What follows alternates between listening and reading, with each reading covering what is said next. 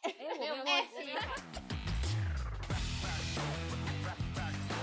造花，造钱。各位听众，大家好，我们是造花，我是悠悠。我是米娅，我是东东。那今天来到我们的时事特辑，我们好像算是第一次做这个节目。那我们今天会带给听众比较不一样的呃话题，因为我们平常都是以比较呃轻松快乐的方式在跟听众聊聊我们的生活啊，我们也是可以聊正经的事的。对，所以我们今天想要先尝试用这样的方式，然后来跟听众聊聊关于台湾的时事。在进入之前，我想说先来跟大家讲一下最近看到一个超有趣的事情，就是我那天在 FB 滑滑滑就发滑到一个时事，他就在问说，大家知不知道我们以前在国小跟国中用那种木头桌椅的时候，就是前面它都会有一个凹槽，就是很多。很多网友就开始在讨论这个话题，说啊，这个凹槽不就是拿来放笔用的吗？不然就是拿来放对吉祥品，在学学边揉揉揉揉揉揉，还可以还可以变黏黏的。然后或者是有有人说什么以前都会养那个水晶宝宝，然后就会把水晶宝宝放一排在那边。反正就是我就看到网友就开始想这样，其实这个凹槽根本就不是这样子用，它也不是给你放笔，它这个凹槽是拿来放椅子的，放椅子。对，它是有办法把椅子倒，就是你倒着这样子放，然后把它卡在这个凹槽里面。椅啊，是不是椅背？对对对对对，椅背就是，但是它然后四只脚会朝上。对对对，好像有看过哎，你们不懂哎，我看一下，它有照片吗？就是它是有有有，它是可以。很奇怪。对，它是椅子是这样，呃，桌子是这样平的，但是它的椅子的背是这样，然后椅子的椅子的那个就是坐屁股的地方，它是整个这样，可以九十度吧？啊哎，我看到了，好强哦！扶手的方向，它是用扶手的那边，然后把它整个立起来，像个什么平衡的那个原理，让它怎么立在桌子上，太扯了吧？立在。对，然后人家说就是因为是这样子，就是可以方便打扫。他们说这是堆椅子在用。然后我看到这个这个话题，我就想说，哇，好像以前那时候都会去总务处要搬桌椅，好像就真的有看过人家是这样在堆桌椅的。反正我觉得超级酷的。有吗？我没看过哎。那你没有去过学校的总务处？我感觉可以上网找图片来放，因为很真的很奇怪。对我真的觉得超奇怪，但如果就是呃有听众现在还是读国中，或者是你的，因为像我高中学校的桌椅就都不是木头桌椅了，所以我高中就完全没有办法看到这种景象。但是因为国中我们的课桌椅是那种连在一起的，我不知道你有没有看过木头的桌子，然后它旁边会有一个杠杠跟椅子连在一起，它桌椅没办法分开。嗯，不知道。哎，你们不知道吗？反正就是也是因为这样，所以我国中我也不知道，原来桌椅是可以这样子摆放堆椅子用的。所以如果听众或是你的亲戚或者是你的姐弟妹，他们现在还在读国小，可以问一下是不是真的这样用。然后我看到我觉得超级酷的。好，那进到我们今天要开始讨论我们的话题。那最近台湾真的蛮多，不管是在交通上面，或者是呃离我们很近的网红啊，或者是在前一阵子。非常非常话题非常非常热烈，关于就是那个台南的医生事件，我不知道你们有没有看到这些新闻。就其实这些新闻都是非常的，对我来说都是非常严肃，然后也离我们很近，然后就想说来拿几个呃目前有看到的议题。然后来跟听众分享，我的是跟交通比较有关系的。然后因为在还没看到这一则新闻之前，我其实都一直对台湾的交通非常非常的有意见，就是这是这是觉得说，嗯，这都是纯属我自己个人的看法。就是我现在搬到了桃园嘛，那桃园很多的，我觉得桃园的人行道比台南的人行道多非常多，因为在台南的。呃，店家不管是店家或者是他的马路，其实都没有桃园的大，所以我们人行人就只能走在骑楼下面。然后台南也很少会像台北一样会有行人专用的那个绿色的那条道。我不知道你们有没有到台北，然后去到信义区那边过，其实他们那边都会有把行人的该走的道路用绿色线画出来，然后车子是不可以骑跟开在上面的。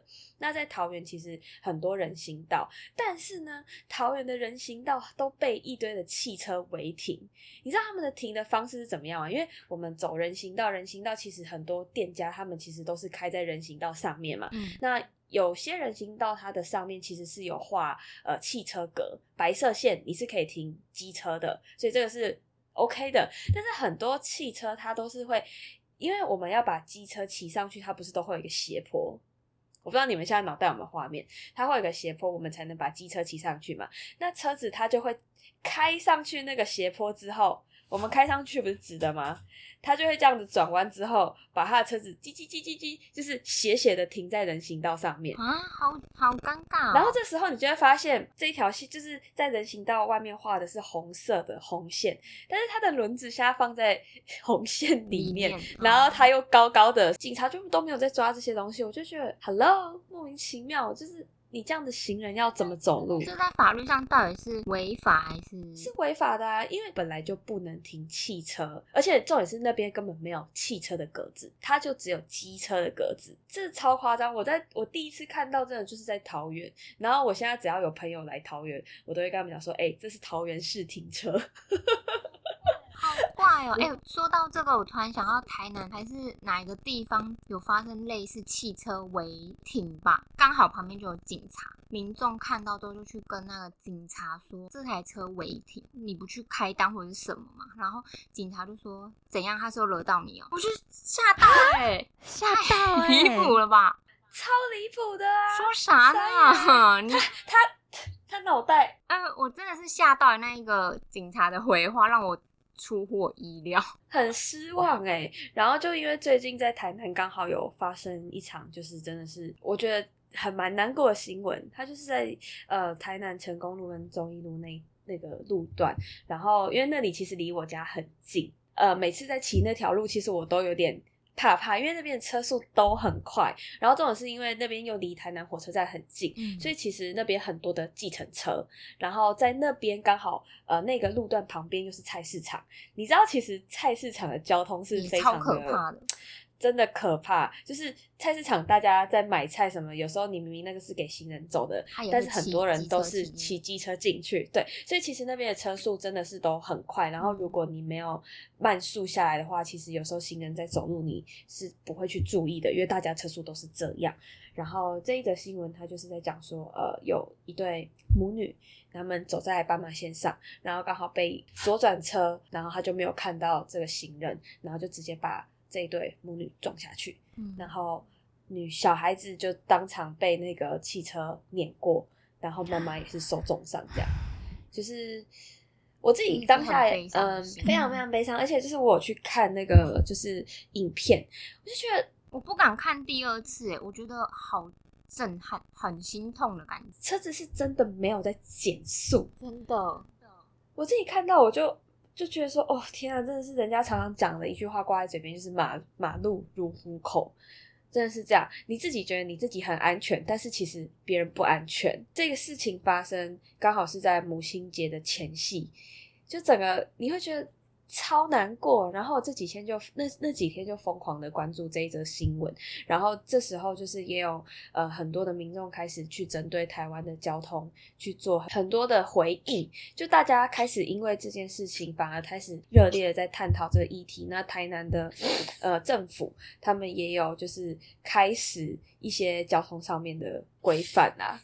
有时候会觉得说，为什么等到事情发生这么严重的时候才出来去解决这些问题？我觉得现在法律上很悲伤的是，很多都是因为发生了很重大的灾难，然后才去设定那一条法律专门嗯对应啊，我就觉得这是一件很对悲伤的事情。然后才去开始审视这一条法律的漏洞，或者是它有没有什么缺失。我觉得我小时候，我其实看到这些新闻，我都会没有什么感觉，就是可能我会觉得我自己好像跟这个社会是没有任何关系的。但是越长大之后，觉得说这些事情其实离自己非常近，然后反而要去更关心。就是我自己每次看到这种关于交通的新闻都很有感觉，而且尤其是我现在每天都要骑机车上下班，我就会觉得台湾的交通真的是太可怕。你知道，因为像台南跟桃园蛮像，是因为它的公车、跟机车、跟汽车其实都在，就是它没有像台北一样会分。说公车只能开在公车道上，机车只能骑在机车道上。然后汽车开在汽车道上，就是没有像北部或者是像呃台中，他们有去很明显的划分这些道路这样。所以其实我每天都是骑在公车、机车之间，然后有时候你骑到一半，公车跟公车就会在你旁边。这么近，然后机车就只剩下小小的地方可以去这样钻，这样子钻，这样子钻。可能公车今天要打左转，它可能也那个死角，它也看不到你，所以你就要赶快闪，赶快闪。就有时候会很希望说，如果哪一天这些交通都可以有一个，不管是骑士，不管是开车的人，都可以很安全的上下班，或者是骑在马路上，该有多好！通勤族每天都在跟生死交叉口。我只能这样讲。我想要跟你们分享一个，我上次在桃园骑车路上看到一个非常傻眼的一个画面，就是有一个爸爸在开车，然后那个车速其实也不会到很快，就是正常开车车速，他那个隔热纸没有贴的很黑，就是你看得到里面。我就想说。为什么这台车就从头到尾一直这样摇摇晃晃、摇摇晃晃、摇摇晃晃？我想说这个人怎么了？是喝酒？所以我就骑他的后面，然后离他大概有一段距离。但是我就突然发现那个方向盘上面的手超级小的啊！我就傻眼，你知道我这傻眼，我想说为什么方向盘上面的手超级小？结果我就想说不行不行，这真的有点太猎奇了。我想说我一定要骑到他前面，我就加速，然后我就骑到他前面，刚好我在停红灯，我就转头过去看。你知道那个爸爸，他的手也没有放在方向盘上面，他是让一个我的我目测那个小孩大概三岁大吧，他是让一个三岁大的小孩的手直接放在这样啊，放在方向盘上面，让他操控方向盘，这是超夸张的。然后他爸爸就是帮他踩油门，然后小婴儿的手放在方向盘上面。怎样？从小就要当赛车手是不是？也太可怕吧！我看到这个画面，我觉得超级恐怖。这台车从头到尾都是这样子，是直线，这台车从头到尾都蛇形，太扯。靠，我觉得超级恐怖。反正我就觉得。我就觉得有时候人的脑袋，你知道吗？这些人在想什么？对，到底这些人在想什么？家长的脑袋可不可以稍微想一下？自从台南的那个，就是我我称它三宝啦，我觉得这是三宝一种，就是你根本就没有减速。就是那时候跟很多朋友他们一起在讨论这个话题，他们都觉得说，其实，在那个路段，呃，它其实有一些死角是看不到行人的。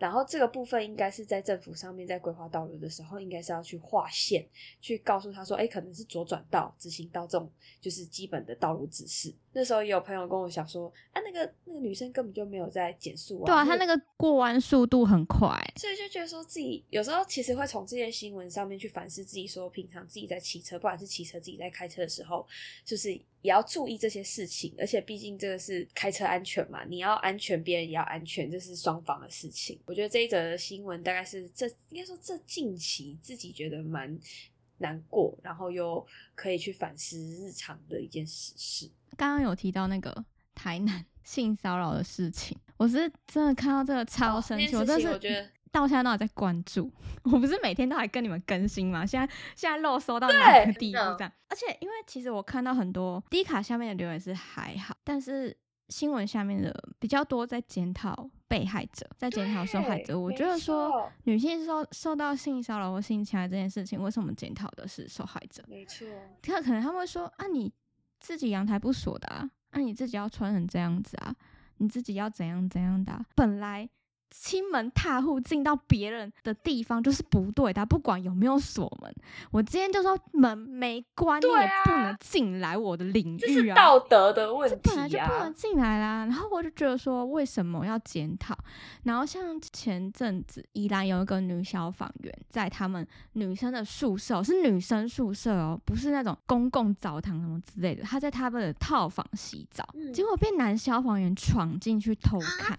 她在自己的女。女生宿舍洗澡被男生闯进来偷看这件事情本来就不对的了，可是，在政党他们质询的时候，就是有有其中的女性议员就就是在桌上放卡片去声援性骚扰的受害者，就是希望可以帮他们有一个讨个说法或者什么之类的。结果的其中一个议员看到，他就要求他把这个卡片拿下来。他说：“凭什么有性骚扰过别人？”他说：“被偷看不一定是对的，但你为什么不锁门？为什么不锁门？你就是要引诱人家去看呢？你你是不是有？我我怀疑那个人有问题。他在自己的他在自己的套房宿舍套房洗澡，什么意思？我在我自己家，我还不能全裸？对，有病吧？什么意思？然后。这个议员说：“你他就是要去引诱人家去看呢。”讲什么？我在我家全裸，我在我家厕所、上厕所、洗澡，干你什么事？又不是说我故意在窗户边全裸，对能，真的又是我的问题。但是我在马路上裸奔，自己在家洗澡，我碍着谁了？我就问。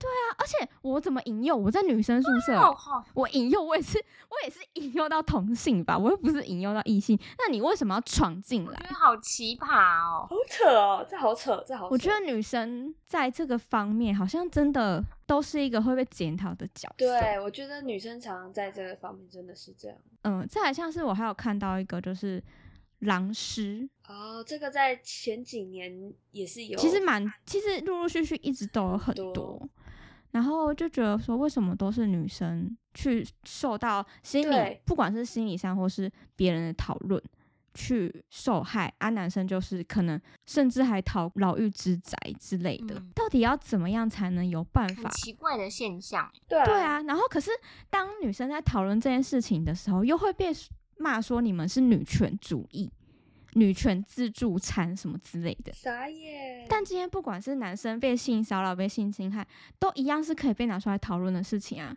只是在这部分，女生真的是比较弱势，女生的案例也比较多。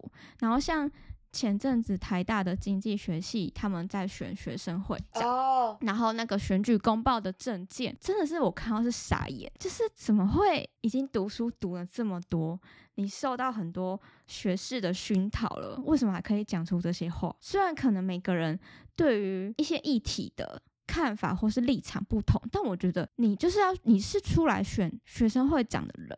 你应该要秉持着一个中立，然后理性去看待，然后对于两边的立场或说法什么，都是去倾听的角色我。觉得他那个，而且也是一个很极端的方式，对，他针对特定性别倾向的人去讲这些去话，然后还把狗放进来，感觉就是在暗示说他哦，你们就是狗，你们就跟狗一样，就是不能进来。迎新宿营男女混住，天哪，你到底想怎样？怎样？对，那个 A 罩杯也是怎样？我我 A 罩杯怎样？我一定要为什么为什么要去对人家的身体去做任何的？哦，我我是看到我就觉得说，我看了什么？我真的是，而且他们就只要道歉就没事了，道歉，然后人家会说哦，人家都道歉，你还想要人家怎样？哦，他们还是小孩不懂啦。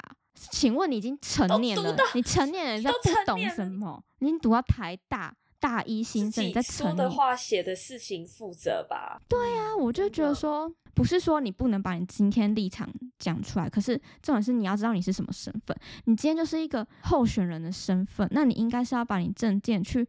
我不是说你一定要为弱势去发声或什么，但是你不能把这么嗯、这么带有偏见跟性歧视的，你自己心里心里讨厌就好了，我们也不能对你怎么样。可是你今天说出来，你候选人就算是一个公众人物的角色了，我觉得你要做到一个对公，就是嗯、不是说一定要对这个社会有什么帮助，那你至少对你们系学会要有一个帮助吧。而且其实不止这一组候选人，但其实其他候选人也有一些嗯、比较很幼稚的证件，但我觉得嗯，你们经济系就加油。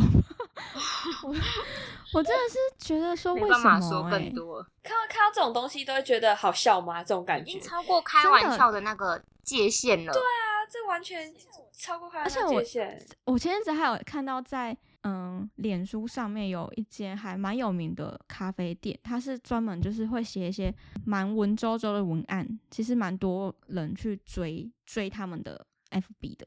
然后我朋友就接了一个，然后他上面就有写说他他观察的，他就写说女生穿很露或是露事业线就是想别看，你不看她她还会生气哦啊。挂号年长者更是这样。然后我朋友就接下来，他就觉得说，为什么下面的人还赞同这种言论？根本没有任何人去发现他这句话到底哪里出了问题。然后我就跟那个朋友聊，他说，因为他有告诉我是哪哪一个脸书账号，然后他有叫我去看整个完整的。然后我后来看，我有跟他讨论，然后他跟我说，嗯，他是很喜欢他们写的文案，就觉得他们行销的文案是写得很好，但是他看到这个时候，他直接退追踪。他直接傻眼，他觉得说为什么这个讲出来，甚至底下的人反而还赞同。嗯，认识我知道我自己就是穿衣风格就蛮辣的，什么我穿这样，我我穿细肩带或穿着短裤，我不是要给你看诶、我是我喜欢这样子，我觉得好看，我觉得凉快。对，我觉得我穿起来，我觉得我好看，我有自信，但并不代表我是是要给你们男生的视线去戴着有色的眼镜去看的。我相信一定会有想要露事业线、想要就是被看的那种成就感的人，但是并不是大部分，并不是说穿这样子的人都想被看。并不是每一个人都是这样。对，真的。然后我觉得说，这社会到底我最近也听很多的朋友遇到就是职场性骚扰的事情，我自己听了都觉得很难过，而且都是女生。我会觉得说，就是通常一定是他有某些原因，所以他不敢去承认这件事情。但是当他愿意敢跟我说的时候，我就会觉得说，我为他感到很开心，至少他愿意跟人家讲，让他的心里好过一点。然后我那时候就问他说：“那你还好吗？”他就说：“好很多了。”然后他就会开始跟我说，就是当初发生的事情这样。然后我自己就觉得很难过，我想说，为什么都是女生在受伤？然后因为他们这我这些朋友，他们其实也不是说穿着的怎么样，但是他们就是总是会因为可能长得比较呃可爱可爱这样子，然后去遭受到他的不管是同事或者是主管用，他们会先用言语的性骚扰。然后他可能觉得就是人家在试探人，对试探，那可能大家都会觉得说是同事的关系，或者是是呃下属的关系，就不想要去破坏同事之间的关系，所以可能也是以开玩笑的方式在就是这场对话里面，那就是有时候就是对方就会开始过火，开始用那个身体上的肢体接触，跟我讲的这个同事，他其实是呃他的主管。对他做了职场性骚扰，我就说，那你这件事情有去报案吗？然后他就跟我说他证据不足，我就听到这种事情，我就觉得很难过。然后我就说，那你都调试完了吗？他说怎么可能？他说我到现在都还是会有忧郁这，是一辈子的伤疤哎、对。然后他就跟我说，他当初呃不敢离职，是因为就是呃会有年终的关系跟。毕竟人家是他的老板，他觉得应该可以再撑一下他下生活对，我也真的觉得很多人会利用他们的职位、他们的地位去对下面的人做这件事情，他们就觉得你们不敢反抗，我就可以这样为所欲为，或是对你敢说出来，我就在什么职职场圈怎样封杀你之类的。我觉得很多人都会遭受到这个问题，啊而且其实像之前我我忘记是哪个国家了，还是台湾嘛，我也忘记，反正就是有一个展览，就是他们展出的是曾经被性侵害哦或性骚扰他们当下所穿的衣服，就很普通，基本上大家都是大部分都是很保守的衣服，嗯所以根本不存在说你穿的很露，你就是想你就是想被怎样？没有，真的没有。我们两个就一直在探讨说，为什么都是女生遇到这个问题？可能男生也有，只是我们周遭的朋友可能都是女生，所以我们并没有男生的朋友可以去跟我们探讨这件事情啦。我也会觉得这个问题可能在也离我很近，只是可能不知道哪一天遇到，我也不知道。我觉得离每个人都很近诶、对我觉得每个人都都是可能潜在的。真的要好好保护自己，然后不要随意的 去相信任何人。我只能这样讲。我觉得前阵子我看到最多的是很多网红的人设崩 塌、欸，我不知道你们有没有看到，可是因为那在真的真的好多、哦，就是不是只有超多人不是只有一个，是可能三四个，然后就在那时期突然就被爆爆出来，我就觉得很奇妙，就是人设这个问题很奇妙。身边比较没有这样子的朋友，就可能比较经营网络啊，就是或者是社群的朋友，所以我就不太能够理解为什么就是需要人设，就是光是好好的活着就已经好累了，然后我还要去经营一个外在的形象，我觉得很痛苦欸。就是我我没有办法理解，就是人设，然后装久了就会想的这这件事情，因为我觉得一个人的本质是怎样，你就是怎样，装久了就只会漏洞百出的感觉。我觉得这最近那就夜路走多了，对，那几哦位就真的是，我觉得就是破绽露出来了，所以才会让大家觉得说啊，原原来你不是我想象的那种人。而且有些人可能会从他们的言谈中获得力量对对对之类的，然后就瞬间崩塌那种。对，因为我也不是一个会把自己的情感过多投射在非真实生活的人周边，就是我不会去喜欢一个网红，喜欢到觉得说啊，他说的话可以给我力量，就是我我不是那样的人，所以我会觉得说，哎、很奇怪的是，很多人因为他们人设崩坏，然后就整个大崩溃，我就觉得很奇妙我也，觉得蛮奇妙的，很奇怪的感觉，就觉得说，哎，怎么会这样子？他之前不是这样的啊之类的。你如果说偶像或者是一些音乐创作，我可能能理解，因为音乐真的能够带给人力量。可是如果只只是一个网红，或者是拍娱乐型的影片的，我就觉得为什么会对他们感到失望？因为我其实不能理解，就是 对不是身边的人感到失望是什么感觉？我觉得很奇妙。可是像其中一个 YouTuber，他不是都会发表一些就是蛮心灵鸡汤的吗？我觉得他会比较严重一点，可能就是这一点吧。应该是，就是因为他分享太多心灵鸡汤，然后结果他这一天人设崩坏应该说。他的受众很多也是那种年纪也是跟我们相仿，或者是更小，就是会比较容易因为别人的话而被影响。而且我觉得人很奇怪哦，就是你会因为看到别人就是发出来漂亮的那一面，然后你就相信，然后你就会觉得说，哦，我要变得像他一样，哦，他说的话就是。对的，他他说这样子我可以变得更好，就要像他一样努力。可是对我来说，成为这样的人，对，对我来说，我就会觉得说，我是这样的人，就是这样的人。我不会因为你跟我说，我你今天要多看一点书啊，充实自己的内涵啊，或者是你要多运动啊什么，然后你会变得更好，然后我就去改变我自己，因为我知道我做不到，所以我就不会。我觉得人设崩塌是一回事，但是我觉得对于这样的人感到失望，我觉得也很是一个奇景，就是在我的世界观里面，我就觉得哦，这些人很特别，而且这样子的 文章下面，通常大家都会讨论的很激烈，我就会觉得哎、好有趣哦，就是关你们这些人什么事啊？这样子，就大家讨论的好像说，好像他是你姐，还是他是你姨伯，还是怎样？很放心上哎、大家好特别。而且就都会有一些很留言留的超级长，就是会从从他以前怎么样，中间变怎样，然后我想说，哎、你也挺闲的，还很有趣。但是有一些撇除他，就是我大家有在关注，应该就会知道我们在说谁啊。就是撇除这个，就是专门发鸡汤类型的网红，我觉得有些是真的很让人就觉得，哦，你这个人人品其实真的有点问题。去拉陌生人的手，或者是碰触陌生人的身体，这件事我也不能 理解，就觉得很超级没礼貌。如果我是当事人的粉丝，我会很生气。对，碰我老公，真的，这我我我就会觉得说，你真的不认识别人，你为什么要乱碰别人？而且还是用那种很偷偷摸摸的那种行为。对，对，我就觉得，哎、你真的不行的，就是你这个人品真的有点问题哎。而且其实有人有放出其他同一场，然后已经是当红巨星的了。然后反人家反而还很有礼貌问说，哎、就是他哦还在旁边等人家采访完，然后再很有礼貌说可不可以一起合照或什么。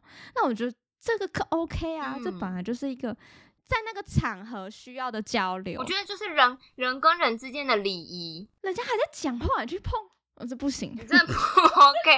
而且 他。他给人的感觉是他很像在收集。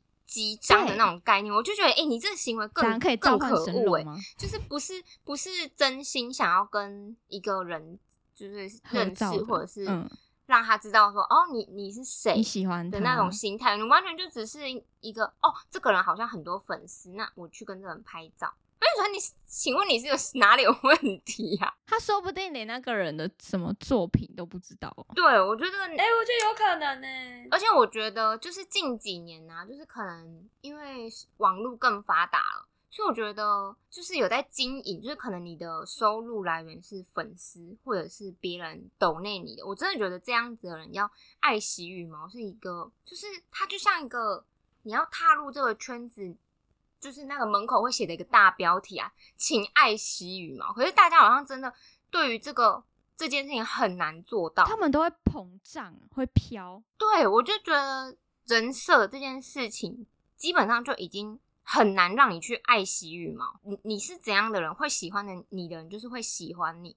如果你只是把自己包装成一个很漂亮的样子，为了去让别人喜欢你，那你就会过得很辛苦啊。对啊，而且你身边的人只要跟你长时间的相处，就会发现你不是这样的人，你不是包装后的那个样子。我觉得人设这件事情，不管是你你今天真的是网红，或者是你在生活中可能是比较有人气的人，好了，因为我我觉得这个年纪，嗯，我们之后的一些年纪比较小的妹妹，我觉得也很常遇到，就看到这种人设问题，就是他们会把自己包装成就是那种小王美，哦，对啊很多，超多的，就是他的照片永远都是漂漂亮亮，就是凹动作有的没的，然后 基本上也不太会发表一些自己的对于时事的看法，或者是想要我真真的这样的人，我看久会觉得你的网页或者是你的网站看进去很光鲜亮丽，没错，但是完全没有内涵。活得好累我累觉得。现在大家好像不太注重内涵这件事情。对啊，我就觉得我与其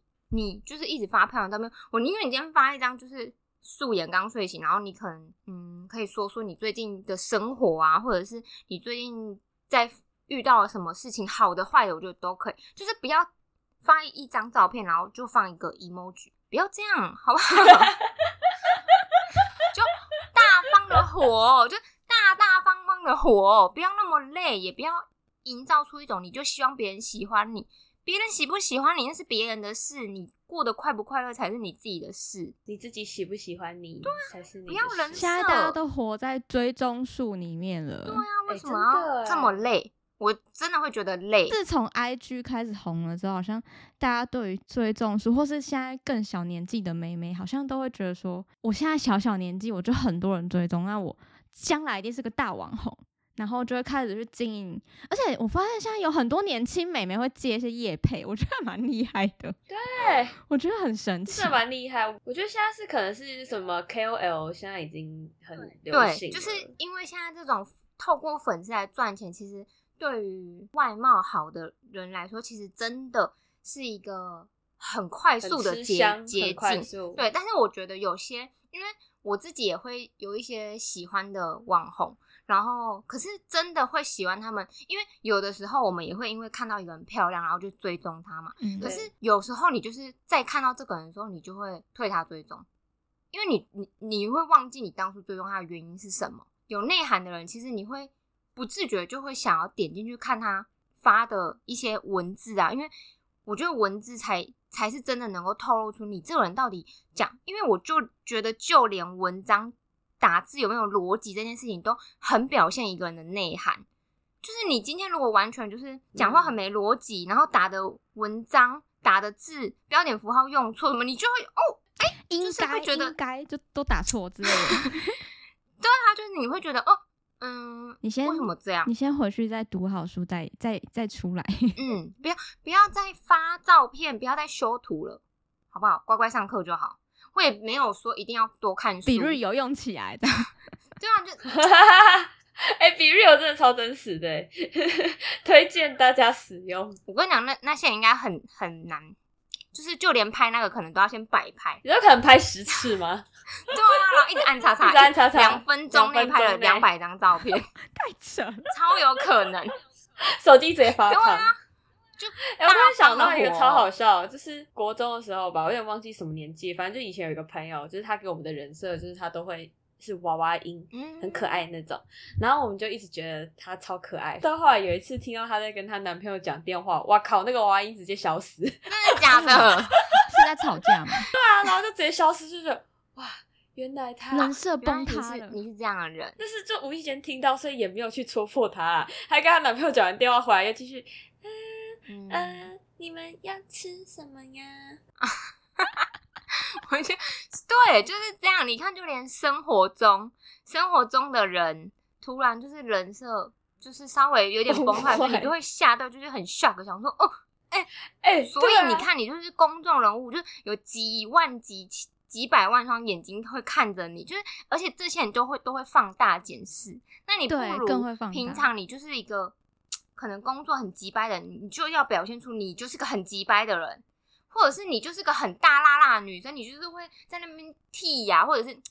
发出这种声音的女生，你就不要装，你这种装真的装不久，很累，很累哎，超累，而且会喜欢你这种大拉拉性格的人，就是会喜欢呐、没会喜欢你，就是对工作很严格，可能一张图要改几百次，会喜欢你就喜欢呐、而不是你崩塌了之后，你看就是整个生活也大受影响，然后。明明根本就不是你生活的人，可是却一直对你感到失望。如果跟根本不认识我的人对我感到失望，我就会觉得关你屁事啊！老实讲，对对啊。可是如果我今天靠他们吃饭，我就没有办法，就是用这种关你屁事啊的心态去面对这些事情，不是在写电影剧本，真的不可能。对啊，你又是公众人物的话，你又要出来道歉，很累啊，很累。你到底要道歉几百次？因为你人设就会一直塌、啊一直塌，。一直塌，还有那个很久很久以前那个啊，用擦屁布的那个也是人设哦大崩坏对啊，那个现在也没出来了。很累啊，就不要活得这么累。你不是个自律的女孩，你就不要这样子。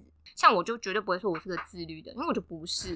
那、如果我要演这样的人设，不是很累吗？对吧？为什么生活要过得这么痛苦？除非你是真的想要改变自己，我觉得这就另当别论。但是 如果你只是想要取悦某些人，或者是取悦自己的某种心灵层面，那就好好当人类。好好活着就很好，你好好活着就很棒。今天听到我们有不太一样的分享，也可以给我们更多的回馈，因为我们第一次做这样子的节目，那就也希望大家如果有看到什么不错啊、有趣的时事，都可以跟我们分享。那我们今天节目就到这边喽，欢迎订阅我们的 IG 收听，每周五更新，还有精华影片，拜拜拜